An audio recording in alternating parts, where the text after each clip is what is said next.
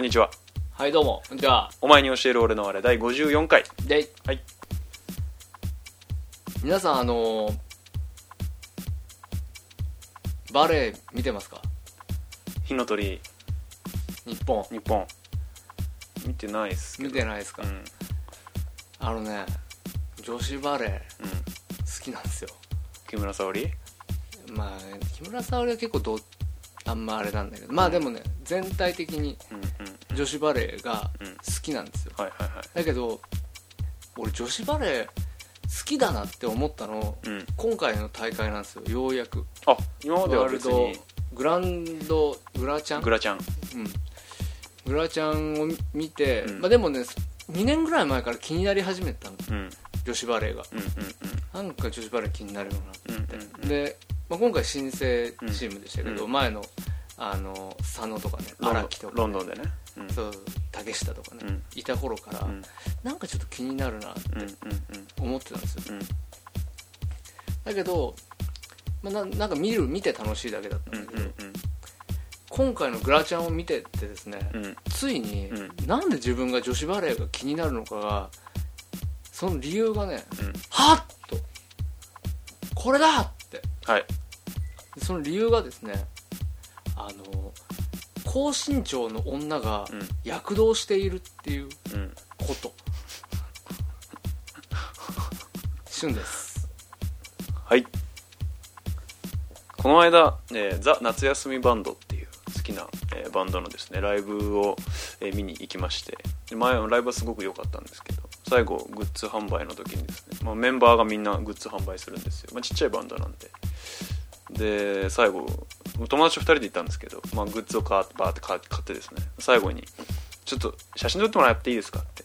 他に写真撮ってもらってる人いなかったんですけどちょっと勇気を出して「写真撮ってもらっていいですか?」って言うとねすごい快く4人揃って「あいいですよ」って言って4人並んで僕と友達2人真ん中に入れてですね「はいチーズ」とか言ってあの他のお客さんに撮ってもらったんですけどやっぱライブで写真をお願いするのはいいね。ヨーダです。はい、はい今回もよろしくお願いします。よろしくお願いします。お話を進めようと思います。なんか高身長で躍動してる女とか言うとちょっとなんかひ語弊あるよね。でもやっぱり。なんかちょっとそう、うえでもしょうがないよ。そそれだって思ったの。んまあね。あの基本的に、ん。えー私は背の高い女の人が好きなんですよ、はい。もうこれはもう動かしがたい事実。しょうがない。まあそれはね。これはね、うん。それはしょうがない。そうもうあの顔とか、うん。本当あんまり関係ないレベルで、うん。その女の人が45人例えば集まってるとして、うん。絶対一番高い背の高い女が一番気になるもんね。あそうなんだ。絶対に。じゃあもう大林素子が来たらもう常に大林素子のことしか頭にないみたいなことになるね。おばさんだもん。あおばさんはダメなんだ。若くて。わそそれはそうです。やっぱりね10代から20代前半のっていう、うん。そそれはもうそこですよ。180代の女が好きなの。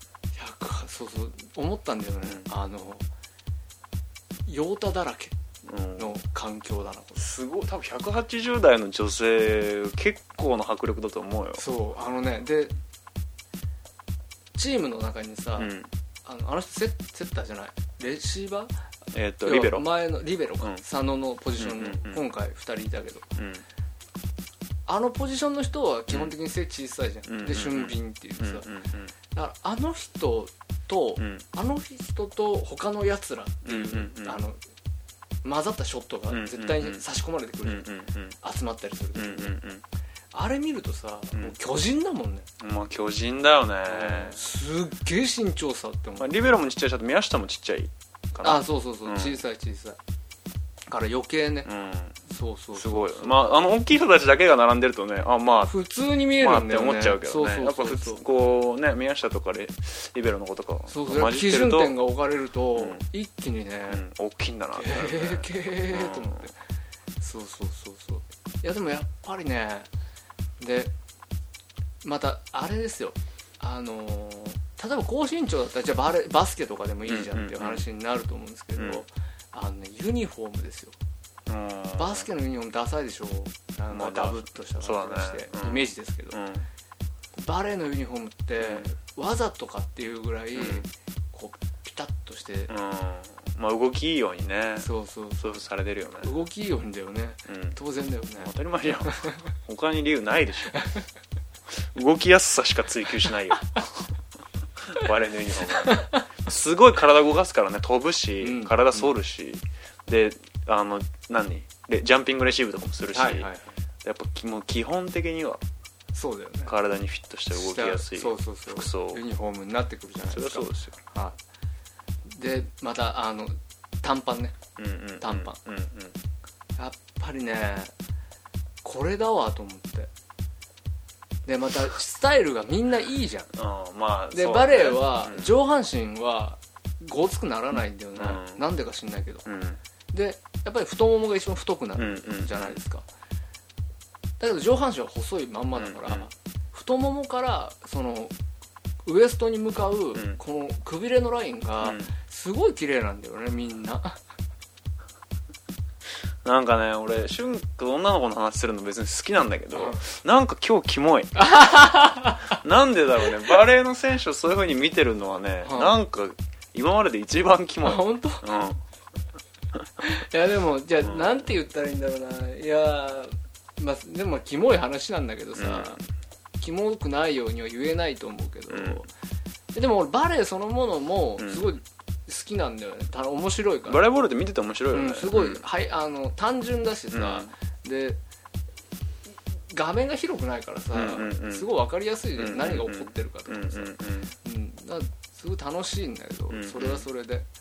プラスアルファですよね。だからそのゲームそのものの楽しさだけだったら、うんうんうん。他の競技でもいいわけで、うんうんうん。サッカーの方が好きだし、うんうん。でも俺女子サッカーゼラ嫌いなんだよねゼラ嫌いなんだよ女子サッカーは。なんで？だからやっぱりそこに、うん。やっぱ大きなもしかしたら大きな差があるのかもしれないと。女子サッカーの選手がうん。全員女子バレーの選手みたいだった場合、うん。うん。何か違うかもしれないとか。背が高かったらってこと？さ背が高い。まあ年高くないからね別に女子サッカーでまた女子サッッカーの選手たちはさ、うん。みんなさみんなおっさんみたいな顔してるでしょ。そんなことないよ。本当？怒られるよ そんなの可愛い子いるよ結構。本当にキーパーの子とか、うん。いやいやそれおっさんみたいじそんなし人物指定すんなよ。沢誉れとか。うん。それは誉れ。誉れっぽい感じ。誉れ感が強い。そうでしょ。顔してる。誉れ感あるでしょ、うん。うん。まあまあまあ。それはねいいじゃないですか。あすごい。そういうそのそれによって、うんより女子バレーのことがうん。好きだっていうことが、うん。今回の大会で明らかになるああそうなのね。うん。昔見てたんだけどね栗原とか大山とかいた頃知らない？ああはい。えーメグかな？そうそうそうそうそうそうそう。でその子も木村沙織まだ17歳でうん入ってきたばっかり、うんうん。なんか木村沙織と確か俺同い年か1個違うかぐらいあなんだよ、ね、分それぐらいだよ。だからなんかすごい気になっててその時すごい見てたんだよ、今は見てないけどね。でもあの人子供キャプテンなんだよね今ね。そう木村沙織がキャプテンなんだよ。成長しましたね。ぼんやりした感じすんのに。ぼんやりした感じするよねあの人ね、うん。前のオリンピックの時もすごいぼんやりした感じした。ぼんやりしてたよね、なんかこうカツ入れていくタイプじゃないだろうねない多多分ね。分ね。うん。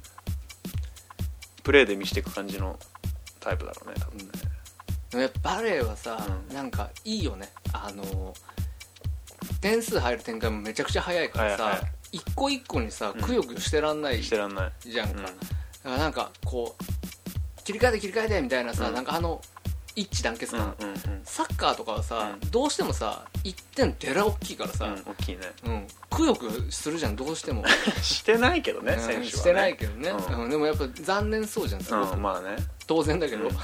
点取られてんだから残念なの当たり前なんだけどさ、まあ、残念そうにしてないしねバレーの選手はね。そうそう早い切り替えがすぐだから、うん。早いんだよ、うん。でね。勝っうんあはい。何？勝ってる？なんか3連敗したよね。やあのね今回はね全7チームうん。中の4位かな。あでも勝ったんだ途中で。勝ったけどやっぱ負けが込んだよね。そうだよね。うん。でも惜しいんだけどねすごい今回すごい惜しかった。中国もアメリカもうん。すごい惜しかった。あそうなんだ。うん。ブラジルにはボッコボコにされたブラジルボッコボコだったね、うん。結構最初調子良かったっぽいけどね。俺最初見て1セット目ぐらいの最初が見てて、うんうん。なんかリードしてテクニカルタイムアウトになったぐらいまで見てたんだよね、うんうんあうん。調子いいじゃんと思って、うんうん。でなんか宮下のサーブとかバンバン決まってて、はいはいはい。すげえじゃんとか思ってたんだけどやっぱ負けちゃったんだねやっぱね。なかなか。うん、なかなかね。今ねブラジル最強らしいですからね世界で。だってなんかオリンピックの時の選手とかみんな残ってんでしょ？そう全然ブラジルだけあんまり変わってなくて、うん。あと他の国はほとんど変わったんだよね、うんうんうん世代交代してるらしくて、うんうんうんだから確かにすごい荒いんだよねこうプレーみたいなのがなんかまだちょっとこう何動きにうん。そのチームとしての硬さみたいなのがうん。ある感じがするんですよ、あそうなんだ。はそう分かるんだそこまで。いうん、言ってみたわけ。もしくは大林さんが言ってたことをん。なんかそのまま言ってそうでしょ。うん。河合のしゅんちゃんとかが言ってたこうん。と、同じ名前だし。そうでしょ。言ってみた。しゅんちゃん。うん、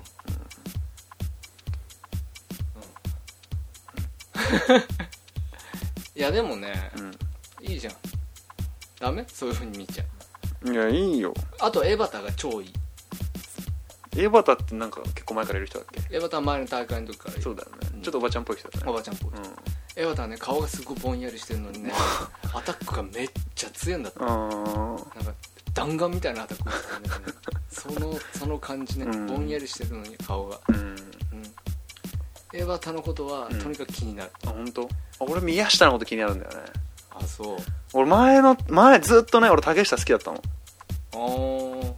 うん俺多分ちっちゃい子が好きなんだよ。出た。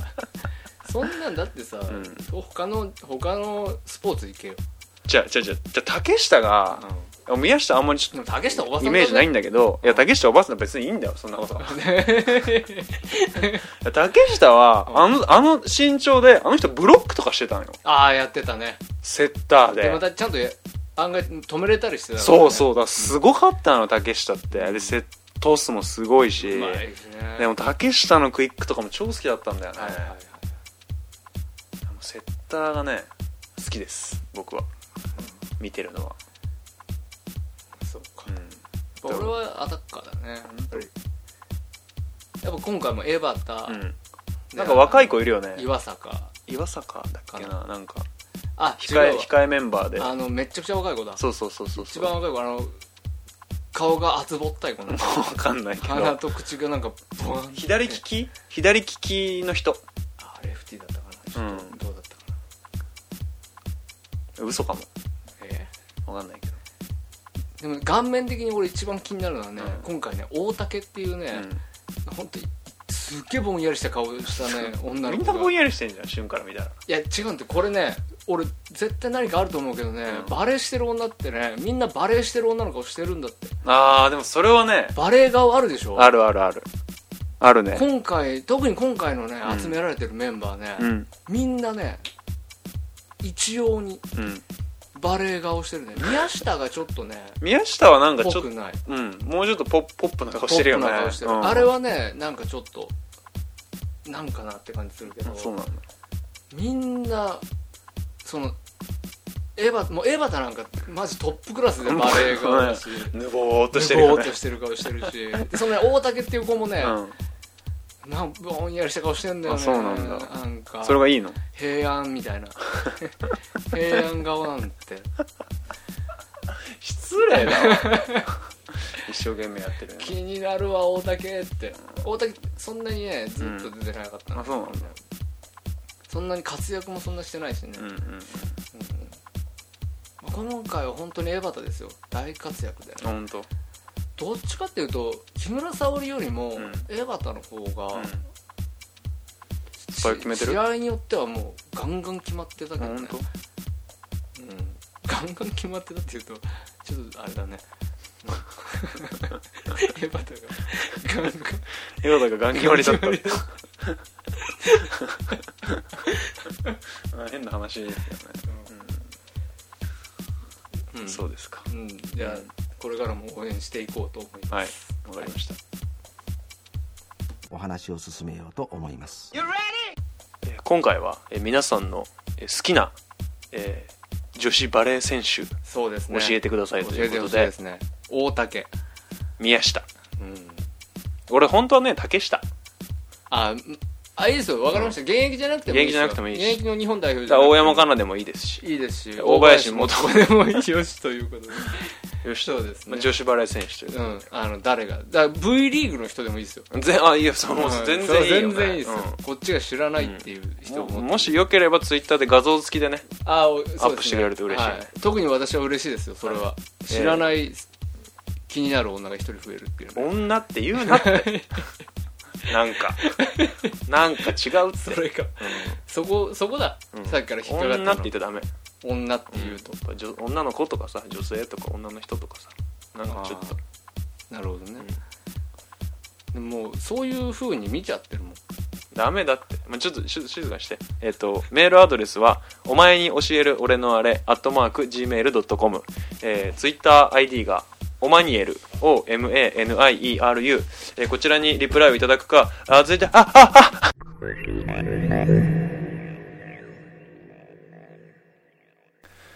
今回はですね、えー今東京の六本木の新国立美術館で展覧会やってるアンドレアス・グルスキーという写真家についてちょっと気になるので話しようかなと思ってます展覧会見ましたえい！見た？あ見た。本当？え？ごめん嘘。嘘だよね、見てないよね。うん。け10年ぶりくらいに日本に来てて。あそうなの？うん。多分ね写真の展覧会としてはかなりポピュラーになってるというかかなりいろんな人が見てると思う。今回の展覧会9月15日まででもうすぐ終わっちゃうんだけど、はいはい。あの普段は写真の展覧会見に行かないような人もなんとなく見に行ってるような、まあ、そういう広告のされ方もしてるんだけども、うん。まあ、すごくポピュラーな分かりやすい分かりやすいって言うとちょっとあれだけども誰が見ても楽しいような展覧会になってるから、まあ、見に見てる人も多いと思うんだけど、まあ、グルスキーっていうのはドイツの写真家なんですけどはいあのライプツィヒ。ライプツィヒですよ。ライプツィヒ。ライプツィヒですよ、あうん、西ドイツの人なんですけど、うん。あのベッヒャーって知ってる？ベッヒャー。ベッヒャーっていう夫婦がいるんだけどベルントヒラ・ベッヒャーって言うんだけど。うん。何やってるあの、ね、その人写真家なんですけど人ベッヒャーに、まあえーグルスキーを教わった人なんですけど、まあすえーベッヒャー夫妻ってもう写真の中ではもう重鎮中の重鎮でベッヒャー派っていうも写真のいろんなこう文脈の中でベッヒャー派っていうカテゴリーがあるベッヒャー派の写真家って言われるとあああれとあれとあれとあれねみたいな。でまあその中にグルスキーが入ってるんだけど、まあ、そういうぐらいもう著名な写真家。大型降臨的な、ね、大型大型降臨的なそうそうそうそう。そうリンパ的なうん。ベッヒャー派の、はいはいまあ門下生が、まあ、アンドレス・グルスキーなんですけど、まあ、今回の写真展どんなどんな感じだったかこう見てもらったら分かると思うんですけど、はい。まあ、よく言われるのはグルスキーの写真でけえと。とにかく。とにかくでけえと。でかくて、マックスサイズでどれぐらいだったんですマッかねクスサイズでね、まあ、2メーター ×3 メーターとか、だもう本当普段はそんなもん見ないですよ。そんなサイズの写真なんか見ないうんようなうんサイズですよ。もう本当驚かされるんですけど、まあ、そんな写真展をやっていたという、まあ、ドイツの写真家というはい。ことで、まあ、そんな話をしたいなと思います。おおお話を進めようと思います。まあ、どちらも日曜日に、まあ、2回行ってるんですけど。あ2回も行ったんですね。展覧会、うん。はい。どっちも日曜日に行ったんで、まあ、結構そこそこたくさん人がいる中で見たんですけど、かなり興奮したよね。うんなんか見てて人と一緒に行ったんだけどやっぱもうなんかちょっとニヤニヤしちゃうみたいな2人で「うおー!」って誰もいなかったら言いたいみたいな。っていう興奮したしだからなんかガヤガヤしてんの展覧会自体も。そういうふうに興奮してる人多分多くて「すげえ!」みたいな。こと叫んでないんだけどざわついてんだ。そうえすごいねこれ。は？は？みたいな。クシュン。ごめん。いいようんくしゃみ。っそうそうそう。っていう、えとにかくもう入った瞬間からでかい作品がボンボンボンボンボンボンってあるはいはい。ので、まあ、彼の、まあ、一番最初に一番とっつきやすく一番感動するところはまず作品がでかいっていうところなんだけど。でかい、まあ、写真ないし印刷物ってあんま見ないんですよ実は普段。まあまあ広告見てポスターとかそんなレベルですけど、はいはいだでか本当2メーターかけ3メーターとか横5メーターとかそんなのってなんかこうビルの上の印刷物とかうん。広告とかこう車から見たなんか看板とか、うん。なんかそういうサイズ感っていうかそういう距離感なんですよ、うん。要はでっかい印刷物に対しては普通人間が見るのはやっぱそれなりに距離を取って見る。うんですよ。でっかい印刷物を2メーター3メーターの印刷物を至近距離で見るなんてことは普段ないはい体験だから、そこでまずかなりの違和感があるんだよね。うん。あ遠くから見ることを作る側もさやっぱ広告とかポスターとかあ例えばキムタクがダンディーハウスみたいな。はいはいはい。メンズ TBC みたいな。はいはい。なんかそういうポスターとかやるときもやっぱある程度ビルの上に飾るから何十メートルも離れて見ることを想定されてるから、うんうん。そんなにこう近寄って細かいところまで見ることなんて考えてないわけですよ一方でグルスキーの写真っていうのは、うん。まあ写真作品っていうのは寄ることができるわけ。2 0ンチ3 0ンチ。頑張ってこう監視員の目をかいくぐれば 5センチぐらいまでの至近距離に寄れるわけ。はい。5メー3メーター2メーターあるものに対して5センチとかまで近寄ったらもう当然全体像は見れなくて、うん。ディテールを見ることになるよね。でそう大きいんだけどディテールもちゃんと細かいんだよ。はいはい。小さい写真はもう当然ディテール細かいのは当たり前だけどものすごく大きいのにディテールまですごい細かいからなんかねやっぱりそういうものって他に類を見ないというか、うんそこにすごくダイナミズムがあってそこにすごく興奮があるのね。はい。そんな体験他にないから初めてだなって思う。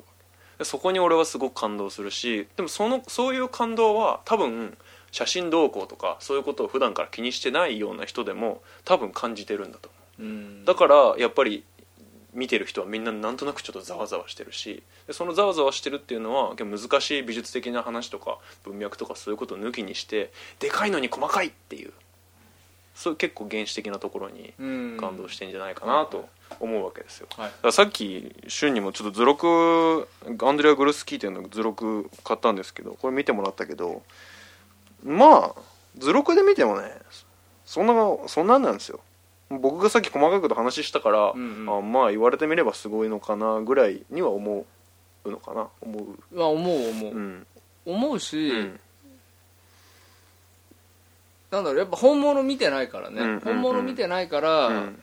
っていうのはあるだろうけど、うん。まあ、図録だけでも、うん。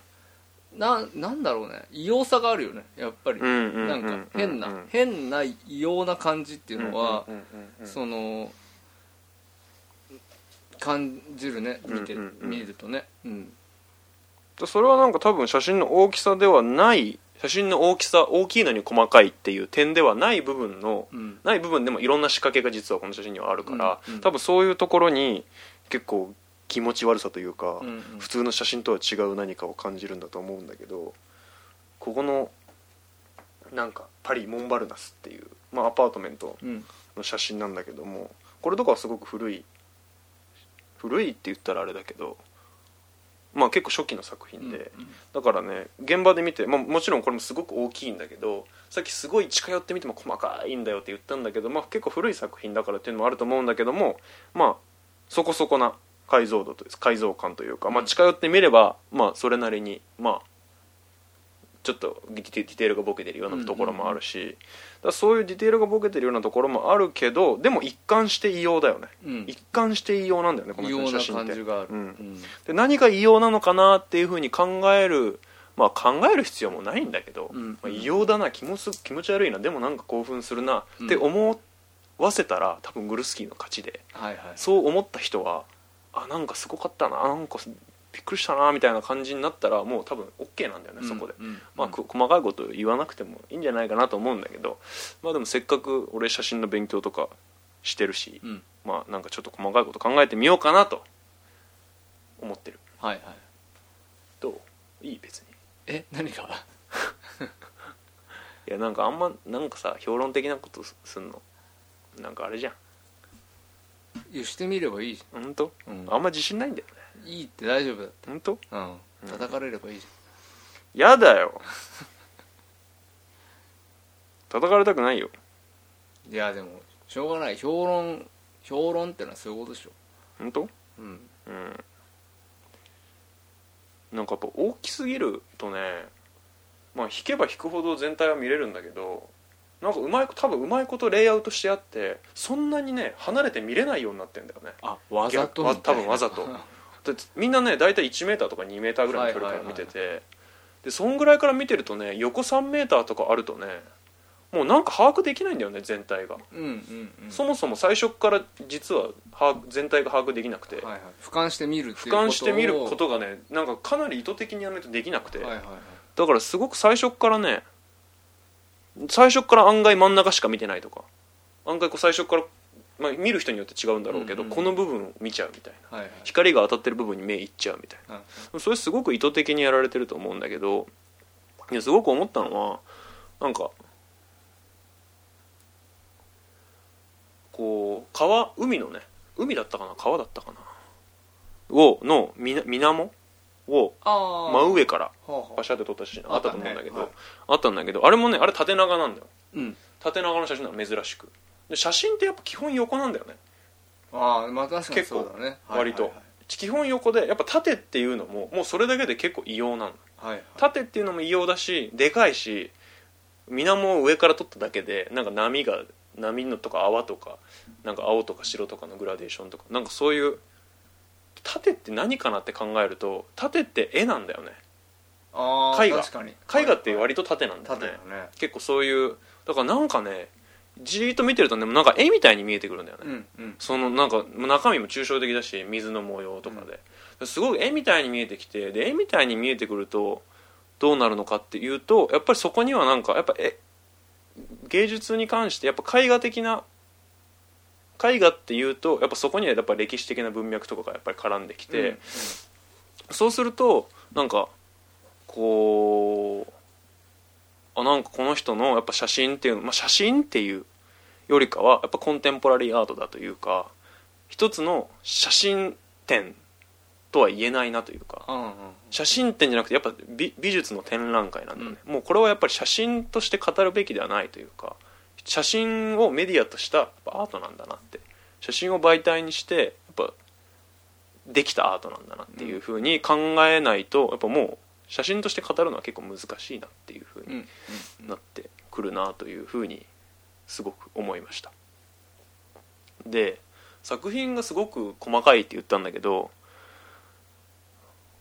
っていうのももうぼやけてないんですよね写真がどどこ見ても、うん。うん細かいとこ見てもぼやけてなくて全部綺麗にねすんごいこうた3メーター2メーターの中に写ってるこう四辺5センチくらいのなんかこうスーパーを撮った写真があるんだけど、そのスーパーに陳列されてる商品細かい商品とかも綺麗に写ってるんだよね、でそれすげえ細かくてなんか綺麗だなと思ってスーパーだからいろんな色のものが並んでるし。で結構こう柱とかさ棚とかがこう垂直水平に並んでて、うん。けどそういう垂直水平にやっぱ弱いからさあ なんか綺麗だなと思って見ててまたそこで違和感感じたのは写真ってピントってあるじゃん。うん。要はピンボケしたりするじゃん、うん。手前にピントが合うと奥のピントがボケたりとか奥にピントが合うと手前の方がボケたりとか、うん。っていうことがやっぱどうしてもあるんですよ写真って技術的に、うん。工学的にもしょうがないんですそれはレンズしょうがないんだけどそれがねグルスキーの99セントっていう写真作品だったかな。99セントっていう作品、はい。そのスーパーを、まあ、俯瞰的に撮った写真なんだけどそれすごく奥行きが感じられる写真なんだけどでもそれはピントによる奥行きは一切感じられないんだよね。っていうのはどこもボケてない。うん。すごい手前の方の商品も綺麗に写ってるし店の一番奥にある多分数十メートル奥にあるであろう、うんうん看板とかも綺麗に写ってる。それがす全然ピンボケしてないの。これってやっぱ写真に撮ったら、まあ、ありえないうん。ことなんですよ。それは多分おそらく写真をたくさん合成して作ってる写真なんだよね。はいはい。うん、そういうああやっぱ写真やっぱこれ写真じゃないよなって。写真を使った作品だなとか思ってたんだけどでもこれよくよくよく考えてみると僕らが見てる風景って目で見てる風景ねでピンボケしてないじゃんどこも。うんうん。手前のねこう例えばすごく一番目から2 0センチ先にあるマイクこの僕らが今向かって喋ってるマイクを見たって旬の顔はある程度認識できるじゃん。うん。すごく写真みたいにぼやーってしたりしないじゃん。うん。それは本当はぼやってしてるのかもしれないけど人間の脳がそのイメージを補正して、うん。なるべくカチッと見えるように補正してくれてるんだよね。だから人間の視界写真みたいにピンボケするようなところはないし大体見えてる範囲は全てにピントが合ってるような感じに人間の場合はまあ見える目が2個あるからっていうのもあるんだけど見えるんだけどもだからそのグルスキーは写真じゃなくて人間が見てるこう風景うん。人間僕たちが見てるものにをそのまま写真を使って見せようとしてるのかな。うんもしくは僕らが見てる以上のものをそうね。はいはい、はい、写真ってやっぱり僕らが見てるものまあもちろん写真の表現っていうのもあるけど物理的に言えば見てる以下のものになっちゃうんだよね、うん。歪むとかこうし、まあ、モノクロになるとかもそうだしピントの話もそうだし望遠だったりこうあワイドだったりまあいろいろやっぱ見てる風景よりはそのそこから何かを切り取る。うん。見てるものから部分的に切り取るというのがやっぱ写真だと思うんだけどこうここの人のアンドレアス・グルスキーの作品って僕らが見てるものそのまま贅沢にも欲張りなことに そのまま持ってこようとしてるんだよね。はいはい。だから今までの写真の技術でやっぱそれは無理だから、うん。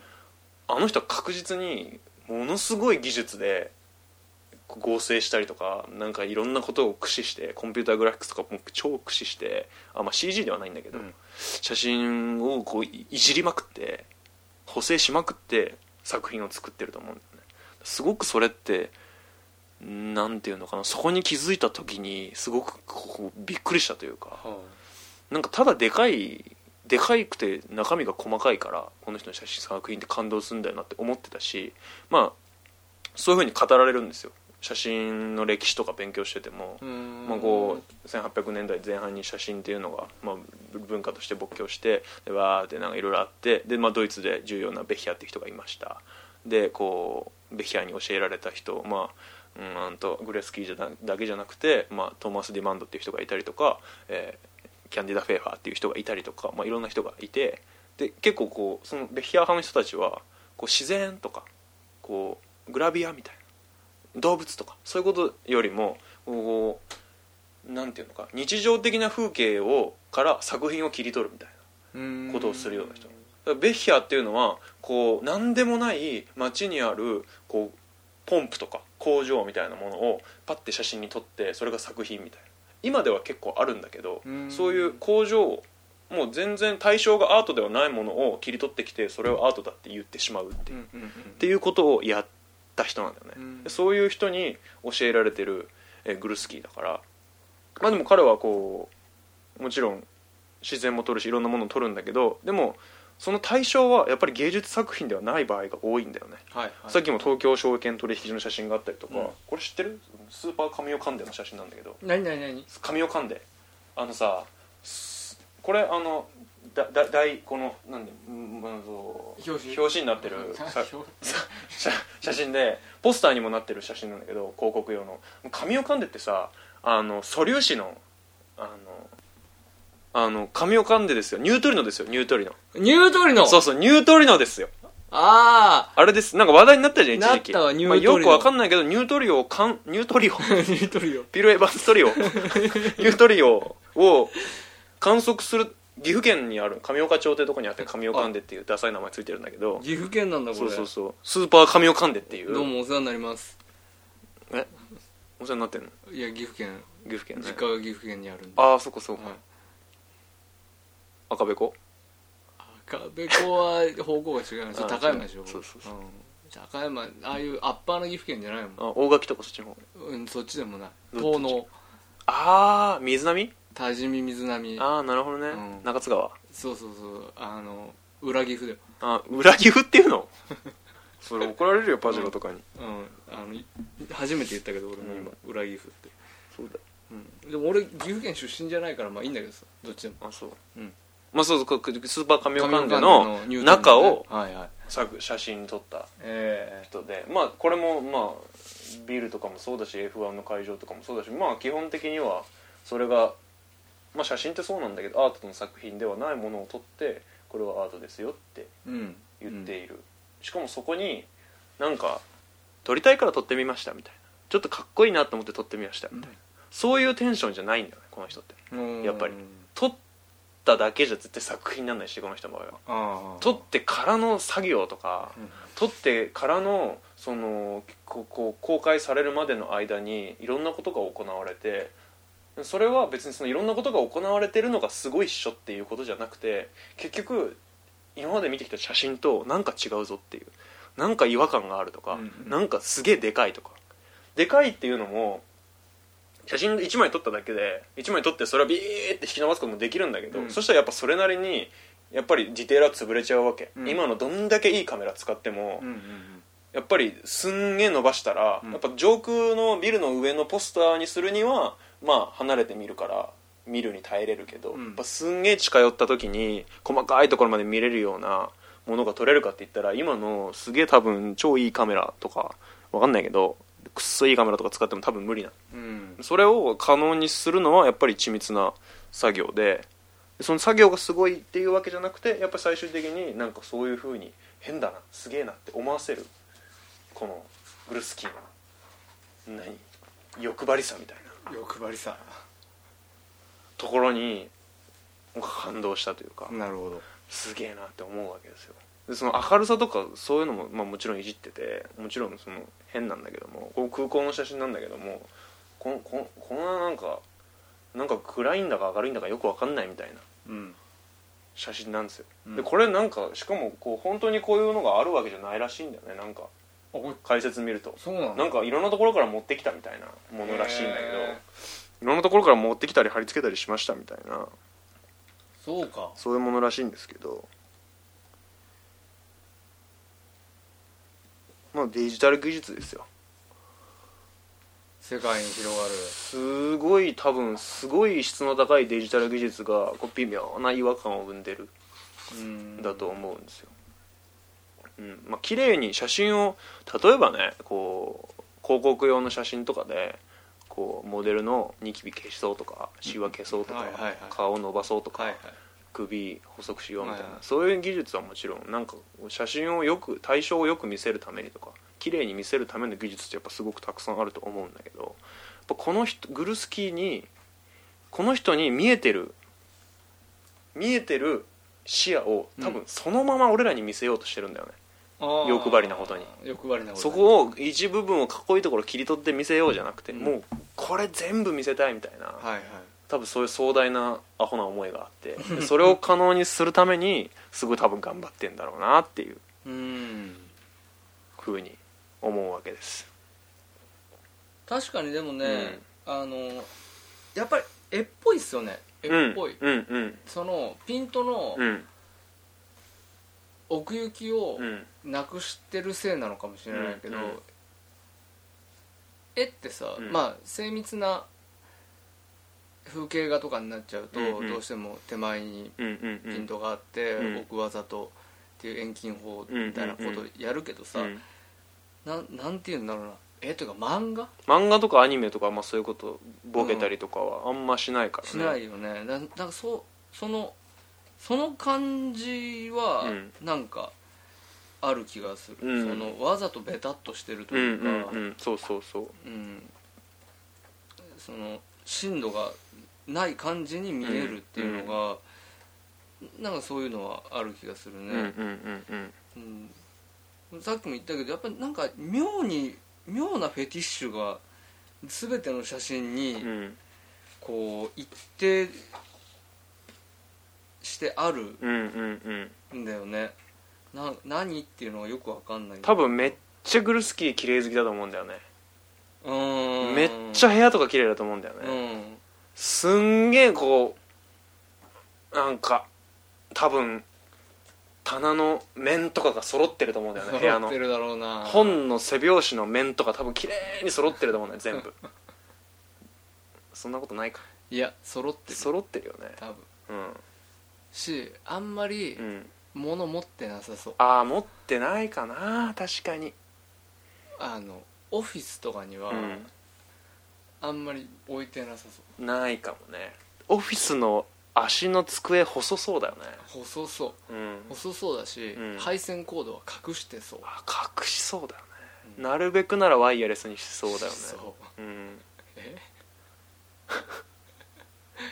大丈夫？グルースキーダ話みたいになりかけてスピーカーは新しい JB あいいも いや B&W ですうね。B&W かな世界最高峰のスピーカー。あそうなんだ。B&W だと思いますよ。アンプと CD プレイヤー音響とデノンとかやらなさそうだよね。絶対やらない。よ、うん。なんか聞いたことないあのドイツの音響メーカーでああバングオルフセン。うん、いやじゃないと思う。じゃない。じゃない。それはじゃない。じゃないデノンじゃない。とでなんじゃない。日本のことがどれだけ好きかによるけど多分デノンじゃないと。うんまあ日本にわざわざ写真撮りに来たりする人だからね。まあね、まあ、そドイツ人だもんね。そうそうそうそうそう。やっぱドイツ人はやっぱ親日多いですから。勝手なイメージだけど、うんイメージだいやでも多分そうだと思う。うん。そんなにこっちもやっぱりイメージとして悪いイメージないし、うん。向こうも多分同じだと思う。なんか親和性あるよね、うんやっぱあるあるある。りドイツ人と日本人。そうそうそうそうのものづくりに対する姿勢とかね。やっぱりやっぱドイツ人と日本人のみたいな話をしだすとやっぱ敗戦のとことこからやっぱ 話をししし始めなきゃいけないから。ちょっとやめよう。と途方もなくなっちゃうんだけど、うんでもやっぱね実際向こうでドイツは行ったことないけど他の国でドイツ人の同じような年の子とかと知り合ったりすると、うん。うんやっぱり日本にいいイメージある子が多い、あ本当。うん、映画とかやっぱものづくり、うん。俺が会ったことあるのはなんか大大工の子とかうん、にあったあとはデザイナーの子とかに会ったことがあるんだけどやっぱり日本のこういうのが好きだみたいな、うんうん。こういうの好きなんだけど知ってるかみたいなことを言われることが多いから、うやっんぱり好きだし知ってるうん。人は多いよなって思うね、うん。まあ、写真の技術的にもねドイツと日本っていうのはすごくカメラの産業で争ったあこともある。んだまあ、ドイツはやっぱりライカとかカール・サイスとかがあってまあライカはあれドイツのメーカーですか？ドイツドイツドイツそうですそうですそうですうん。うんまあ、たくさんあ、まあ、カメラメーカーって世界中にフランスとかにもまあちょぼちょぼちょぼあったりしたんだけどやっぱり日本かドイツかみたいな。戦後はねそういう時代になって、なるほど、うん。まあ、ラ会イカってなんであんな人気がある社ロゴがかっこいいからじゃない？のうんマジか。うん。ロゴか。うん。ライカ。いやまあいやでもカメラもいいんですよ。やっぱ使ってみると、うん、うん、使ってみるといいっていう、まあ、日本ではやっぱブランドになっちゃってるようなところもあるし、うんうんうん。今ではまあやっぱブランド化してるんだけどもやっぱり日本でいうとまあニコンとかみたいな、まあ、すごい歴史もあるしそれだけ技術者もたくさん囲ってるから技術もすごく高いし、うん。実際使ってみるとあなるほどねっていう使い勝手そのフィルムを巻いたりだとかシャッター切ったりだとかピントを合わしたりとかそういう作業にこう道具としてのか価値観というか、うん。そういう道具ってさ硬くて重くて使いやすいみたいなうんところってすごい大事じゃん、うん。その手触りとかさ、うん。ボタンを押した感じとか。そういうところもすごくこだわってる感じするし、うん。もちろん撮って出てくる絵もライカの絵っていうのはすごく質が高いって言われてる。もう俺は自分ではそんなにたくさん使ったことがないから、撮った絵に関してはあんまり評価はできないんだけども、やっぱ使い心地はさとても高い。とてもいい、うん。へーそうなんだ。ですごく今でもサポートの体制がすごい整ってて日本ってね古い製品の部品ってどんどんどんどまあん出てっちゃうけど、なくなっちゃうよね。うん、ライカのカメラっていうのはすごく古いものでもさ部品のストックがあっていつまでも修理しますよ公式でライカが修理しますよっていういうふうに言って偉い。るすごくまあやっぱものづくりに命かけてる会社うなんんだよね、うん、まあそんなことはいいんですよ。ありがとうございます。カメラ。もうドグルスキーはね。どんなカメラ使ってるか知らんけども。どんなカメラ使ってるかもどんな技術使ってるかもこの人分かんないんですよ。わかんない。言わないんですよ。ただなんかこここ知り合いに聞いたんですけどグルスキーの作業場作業してるところの映像がなんかドキュメンタリーじゃないテレビでこの間やったらしいんですけどなんか、まあ、コンピューターに向かって、まあ、ペンタブですよね。ペンタブでなんか作業してるらしいんですけど左手でなんか iPhone みたいなのをいじりながら右手でなんかペンタブでなんか作業するらしいんですよ。その iPhone みたいなやつも多分。その作業に関わってる作業。多分ね。これがパズドラじゃないと思う。多分これもなんか作業してんだと思う。左手も。当たり前だろバカか。もいやわかんない。左手でパズドラやりながらやってるかもしんないじゃん。やってねえわやってねえわ。面白いよパズドラ。めっちゃ面白いよ。いやいや分かった分かった分かった。それは分かったけど、うん。グルスキーは、俺正直あんまり知らないけどん。この人のことを喋ったことないし、うん。喋ったこと俺もないわ。大体ないわみんな。うんあんまり知らねえけど、うん。パズドラはやってねえわ、本当？うん。世界で今2000万ダウンロードだよ2000万分の1にグルスキー入らねえだろ。入んないかな。暇じゃねえよ。俺も暇じゃないうよるせえよ。やめろじゃいやだから、こうこう左手でこうへー。iPhone, iPhone かどうか分かんないけどなんかいじりながら右手でこうねペンタブでこう作業してるらしくて、そんな人俺見たことないんだよね。あ。実際分かんない。メールしてただけかもしれないんだけど でも多分そやれないよなかなか。そんなところはテレビに映さないと思うし、やっぱなんかこう左手に秘密があるんだろうなみたいへな何してんの？2つの作業じゃなくて、うん。それは1つの作業一つの作業であ手あってほしいけどね。そう別のことをね、うん。あそうそうまあなんかしてんだよね、うん、全くこれがね、うん。こっちは関係なくてこっちだけで実はやっててこれはもう本当にパズドラだっていう話になったらさ、うん。それはなんかそれもう右脳と左脳の使い方パン。パン？っていうことになるじゃないですか,、うん。だまあすごくすごいすごい仕事する人なんだなっていうね。人ですよ。でも何の話してたの？何の話してたんだっけ？グルスキーの話。でまあそれは分かってるよ、うん。話の腰はとりあえず折れっていうのが、うん、この話の俺たちのポッドキャストの腰折れま鉄則だよね。腰折れまくってるよね。うん、なんかねえちょっと唐突なんだけど、うん。コンセプチュアルアートってうん。いう、うん。なんかあるんですよ、はい。ジャンル的にというかコンセプチュアルアートって。大きく説明すると、コンセプチュアルアートっていうのはどういうものになるんですかね、えっ、と70年代とかぐらいからの流れであるものなんだけども、はい。こう今言ったような練りに練って作られた、まあ、絵でも立体でも写真でも何でもいいんだけどこうもうアーティストがもう精魂込めて作った作品に対していや作品ってそうだけじゃないでしょ。そういうなんか頑張って作っただけ頑張って作ってゴリゴリやったのがだけが作品じゃないっしょって言ってそのかつてマルセル・デュシャンっていうその人はもうコンセプチュアルアートの父って自分で言ってる人なんだけど、はいでデュシャンがなんか便座男子用の便座持ってきてサインしてポンって置いてうんうん。作品っすって言ってその人ね。アーティストにその展覧会に拒否られた話が。はいはい。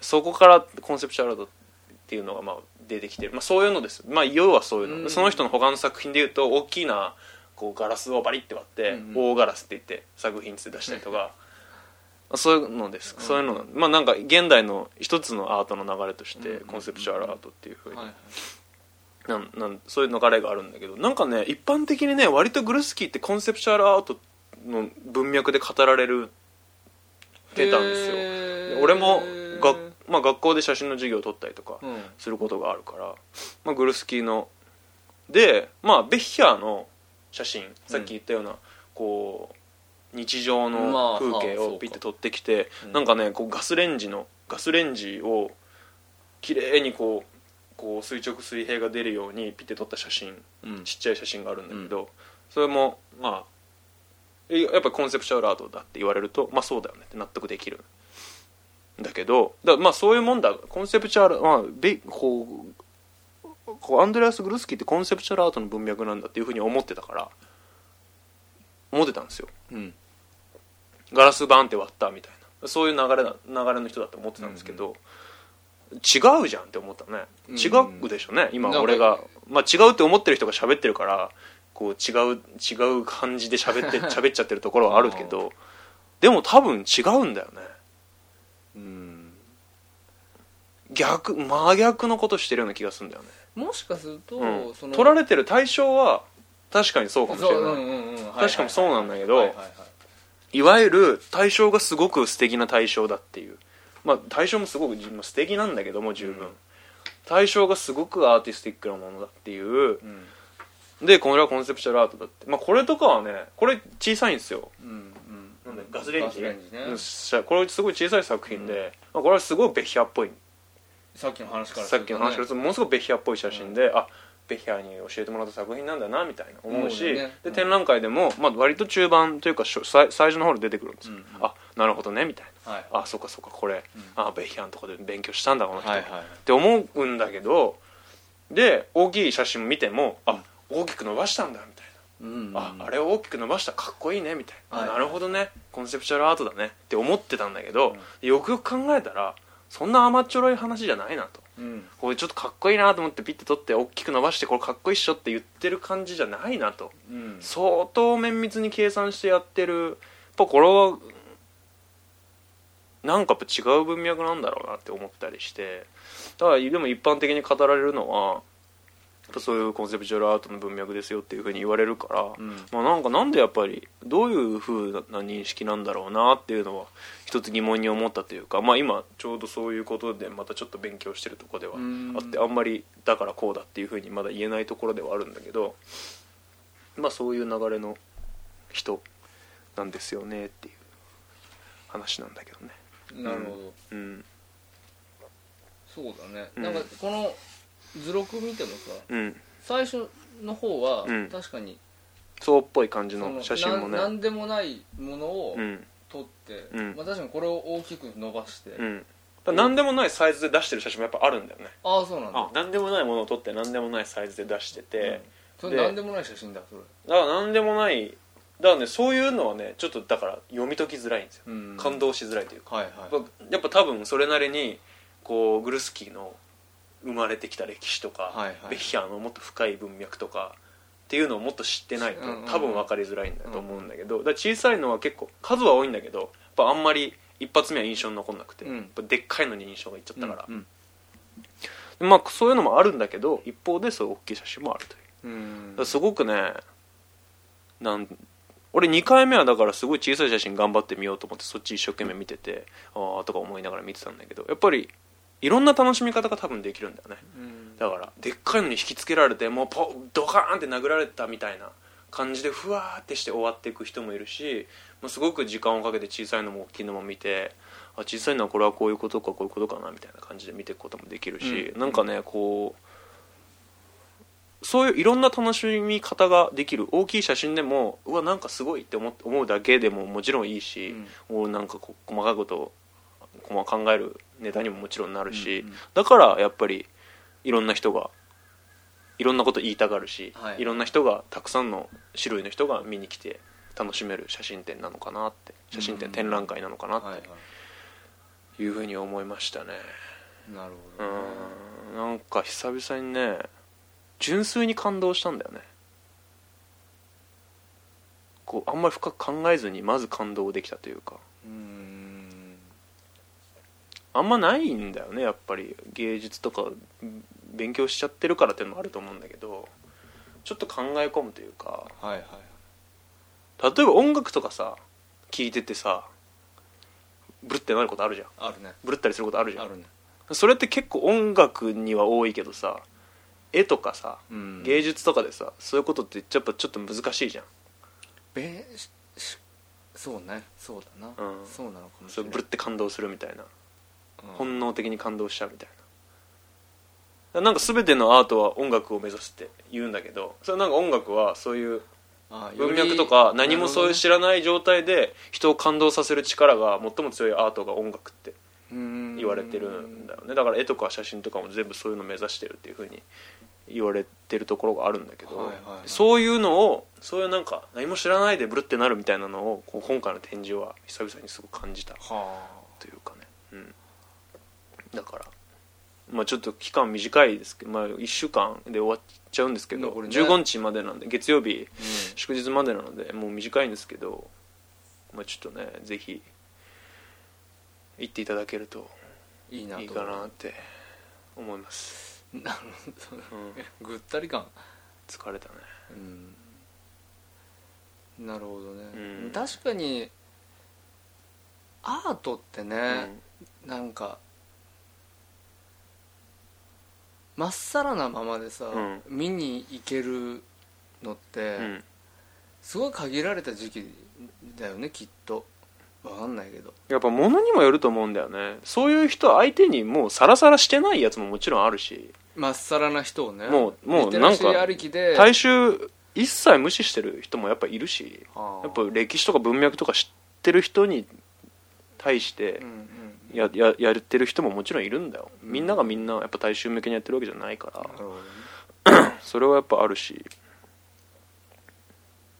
うん難しいと思うよ。やっぱりそう。いう大衆何のためにあるかっていうさアートって何のためにあるのかなみたいな。うんうん。と考えた時に、まあ、ちょっといろんな話があるし難しいんだけど、うん。やっぱ人を感動させるとか、うん。人を感動させることでちょっと社会をちょっと変えるとか、うん。なんか多分そういうことだ、まあ、お直接売れればねお金にもなるんだけどもまた、まあ、もうちょっと純粋にアートの意味ってなんか多分そう人に感動を与えるとか、なんかアーティストの表現の場っていうよりかはやっぱりなんか人のためのものなのかなって思うんだよね。うん。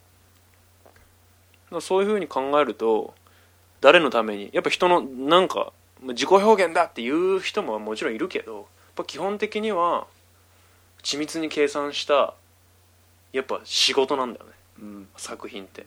アートの作品でワークって言われるけどワークってやっぱ仕事。うんあの人のワークだっていうとやっぱ作作品だっていうふうに、はいやっぱそれはなんかなんていうの？思いつきでやってることではなくて、うん。やっぱそれはアートを作る人ってやっぱアートの勉強をしてるし。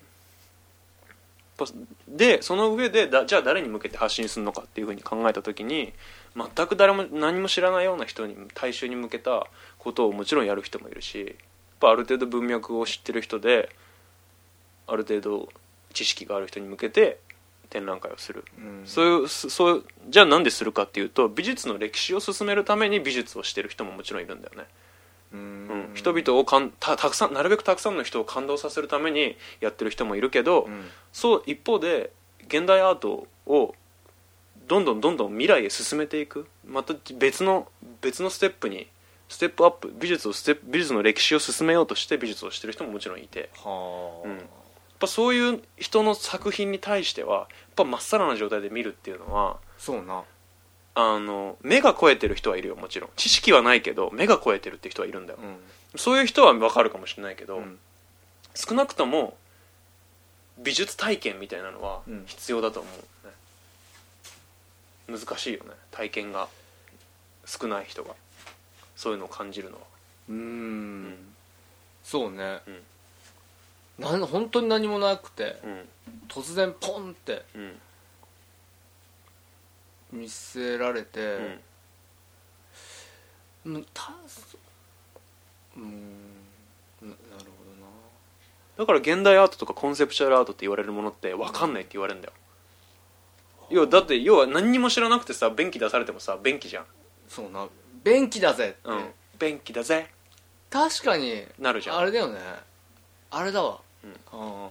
要は中学生うん。の前にその便器が置いてあっても「うん。便器便器便器!」って終わっちゃう話だもんね。でもそのもう長い美術の歴史を、うん。こうでこうでうん。こういうことがあってこういうことがあってこういうことがあったっていう歴史を知ってる人がうん。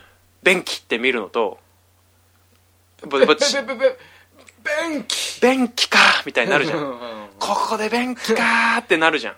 便器きたー。そうそうそう。いだからやっぱ意味が全然違ってくる。うん。やっぱそれはコンセプチュアルアートっていうのはやっぱ文脈を知らないと厳しいよねっていうのがやっぱり。今のうん。なんだ今の感今喋った今の感じがうん。コンセプチュアルアートなのかもね、うん。今の感じ。ああそうそうそうそうそう。そういうことそういうことです。そういうことです。ね。はうんうん、うん。ん。その便器一つ便器一つが持ってい、うるん意味性を、うん。そのなんだろう。まっさらな人にとってはただの便器なんだけど、うんうんうん。全く違う文脈を持ってる人間にとってこの便器は全く違う意味を持つっていう,、うんそれがそういうことか、うん。それがまずなんかある程度の最低限のなんかコンセプチュアルアートのなんか背景というかもちろんその便器に対して便器をなんかひっくり返して置いてるのあれああその作品ではね。作品では、いいあのま、デュシャンは、はい。でなんかそのデュシャンの便器に対してなんかいろんな分析をしてる人がいて泉っていう名前なんだけど、うん。え泉っていう名前っていうのはみたいな。なん何時代のなんていう絵のこ絵絵のあの人のなんかポーズと便器が似てるみたいな。でそれが泉だみたいな話とかなんかすんげえいろんなことををでうそういう気持ちにさせるのもやっぱりコンセプチュアルアートなんだよね、うんはいはい。意味わかんない分すんげえ分析したくなるというか、はいはいはい。それってすごい楽しいことだし、うんうんうん。いろんな人がいろんなこと言うのすごい自由だし、うんいいことだと思うし、でもまあそれは、まあ、自分で分析するのも分析されたものを読むのも、まあ、結構難しいことではあるんだけど、うん。まあ、背景としてはやっぱり何かこう文脈があってそれの、まあ、ポスト的なものなのかアンチ的なものなのか分かんないけど次に進んだものとしてあるのが今今コンセプチュアルアートだし、うん。まあ、現代アートって言われてるものでっていうふうなことを考えるとグルスキーってコンセプチュアルアートなのかなっていうと、まあ、そういうところではもうやっぱり語れないんじゃないかなっていうのが。う、ん。うん。そうね。うん。そういうの圧倒的なものが、をすでに持っちゃってるから、そうだよね。そのリテラシー云々関係なく感じさせてるんだから、そうそうそう。だから音だからそういう話で言うとやっぱ音楽にさっきの話で言うと音楽に近いのかなっていう気がするしそういう意味ではやっぱりグルスキーは次のステップに写真の写真のアートとしての写真を次の歴史に進めた人なのかなって。はあ、進めた上でポピュラーになった。うんうん。ポピュラーにもなれたっていう。やっぱすごい人なんだろうなって。なるほどね、うん。なんか音楽まあジャズでもさ、うん。うん。うん。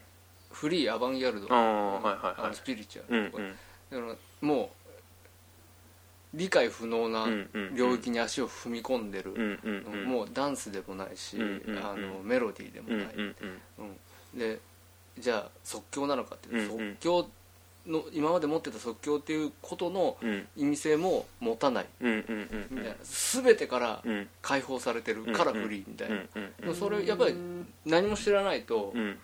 あの分かんないんだよねそれって、うんははーってなっちゃうだけで、うんうんうん。聞きにくいし、うんうんいやちょっと一緒なのかもね、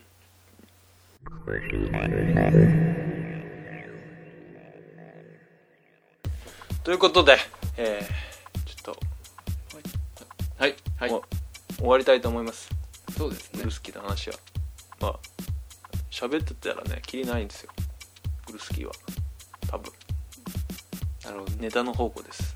ネタの方向まあそうですよね、非分析性の高いうん、うん、そうそうそうそう作品ですそよねうそうそうきっとそうそうそう。楽しめます、はい。からぜひ本当に写真別に写真好きじゃねえしとか。あと写真の作品に対して写真って分かんないみたいなことを思ってる人結構多いと思う。そういるでしょ？で俺の友達も結構いるんだよ、はい。写真ってどう見ればいいのみたいな、うん。うわあるね。ないなはある。よくなんかちっちゃいギャラリーとかカフェとかであるあるある。なんか写真飾ってあったりするじゃん。もうなんかあれ嫌い。何がいいのその写真みたいな。すぐカフェでギャラリーやるの嫌い。そうそうそうそうそう。あるじゃん。うん。でもそういう人がねそういう人こそやっぱ見に行ってほしいね、うん。でなんかまあ感じないかもしれないし感じるかもしれないけどそういう写真に対して写真アートとしての写真に対してちょっと懐疑心があるような人でもちょっと行ってもらいたいな、うんまあ、写真好きな人はね黙ってても行くんでうんうん。いいんですけどいろんな人が行くと面白いなと思いますね。なるほど、うん。まあ、びっくりがありますよちゃんと。それは大事なんじゃないかと僕は思いますけど。わかんないですけど。うん。あうんと大事だと思うすごく。やっぱり感動させてなんぼかなってうん。思うし。うん、そうそうだから写真展って苦手なんだよね。まあ難しいよね。うんなんかうん。びっくりがあんまない。うん。やっぱコンセプチュアルアートだからだからやっぱ難しいですよ。写真を、と思う。そうそう単体でさ。そうそうそう。やっぱ自分のね記憶とかそういう自分が撮った写真とかさもちろんそういうのっていろんな、ね、そこに写ってる絵以外のいろんな情報があるから、友達が写ってるとかさ、うん。そういうのとやっぱ全然違う全く自分と関係ないものに対してどう見ればいいどう思えばいいのっていうのはねこれは難しいしね、うん、それはなんかそういう視覚教育が日本で小中高行われてるかっていうと行われてないっていうのもいけないんだけどね。まあ写真とかね、うなんかそういうないよね、ん。やっぱり、美術っていうのはやっぱあるあるけどさ。うんでも日常生活よくよく振り返ってみるとさ新聞とか見て新聞とか雑誌とかテレビ見ててもさうん。ね文字はもちろん読めるよね僕たち勉強するから。で数字も計算できるよね。でそれはいろんなところで役立つよね、うん。でも世の中に写真による情報ってたくさんあるじゃん、うんうん。新聞にもね雑誌にもテレビにもたくさんあるのにそんな勉強ってしないんだよね。しない。それ変だよね。って思う、うん。俺は。それななんか視覚教育ってだからもうちょっと必要なんじゃないのって思ってる。すごいプライベートな話だけどこれは。うまあまあそんな。んなるほどね。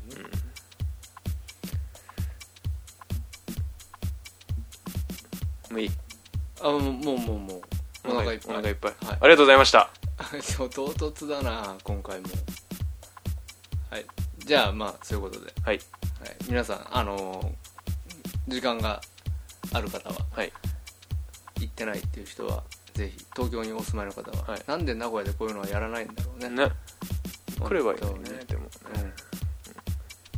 うん。いい美術館はないわけじゃないと思いますよ名古屋に。うん。だからぜひ来てほしいな。来ないねでもグルスキーは。来ないの、うん来ないです。関係者の皆さんはい。どうでしょうか？名古屋で。関係者の皆さん聞いてないね。間違いなく、聞いてないうん俺たちのこのポッドキャスト。俺たちのこのポッドキャスト、聞いてない。うん、それってナンセンスだよね。すいません。言い過ぎました。調子乗りました。すいません